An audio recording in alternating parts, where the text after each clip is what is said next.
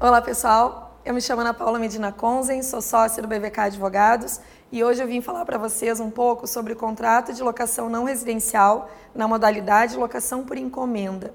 É uma modalidade prevista na lei do inquilinato, conhecida também como Build to Suit. Ela traz algumas peculiaridades que eu vou destacar aqui para vocês no vídeo de hoje. Tem sido muito comum alguns locatários, e aqui a gente pode ver redes de farmácia ou indústrias que precisam de um lugar determinado para ter seus depósitos, buscarem não eles investir na construção de um imóvel, mas buscar um locador ou, cada vez mais comum, investidor que faça isso por eles.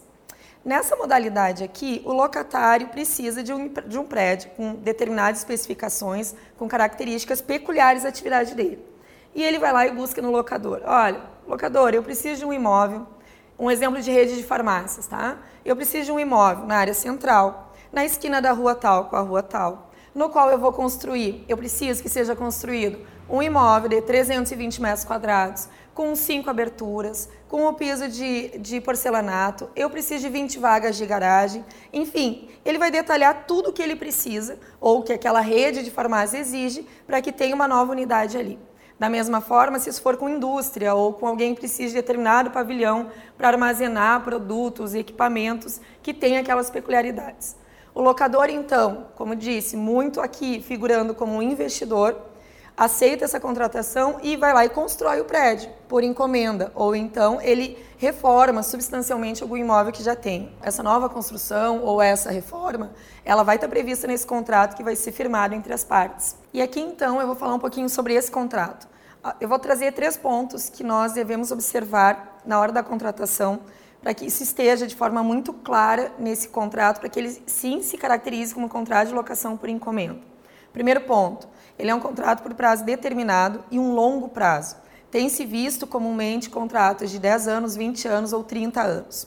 Segundo ponto, do preço desse, dessa locação.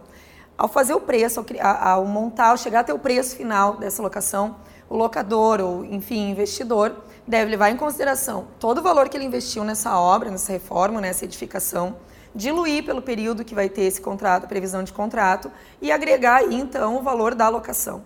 Obviamente, ele vai se tornar um contrato mais caro que uma locação comum, mas justifique-se justamente pelo, pelo investimento feito pelo locador no início da relação comercial deles.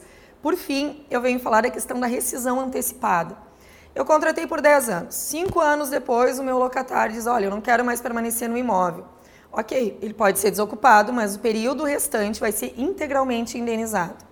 Isso por quê, pessoal? Porque ele é um contrato diferente. Essa modalidade prevê o investimento e prevê que o locador lá não seja prejudicado.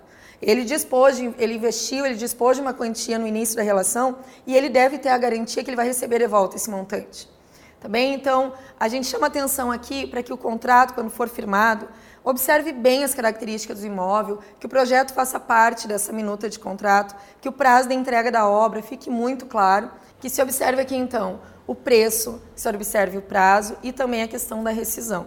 Feito isso, sim estarão as partes contratadas no formato locação não residencial por encomenda e terão as garantias que a lei lhe traz ali nessa modalidade. Pessoal, se vocês gostaram desse conteúdo, que procuro trazer de uma forma simples, descomplicada, nos acompanhe nas redes, nos siga no Instagram, no Facebook, se inscreva no nosso canal do YouTube, porque semanalmente nós colocamos conteúdo jurídico de uma forma muito simples para agregar muito no seu dia a dia.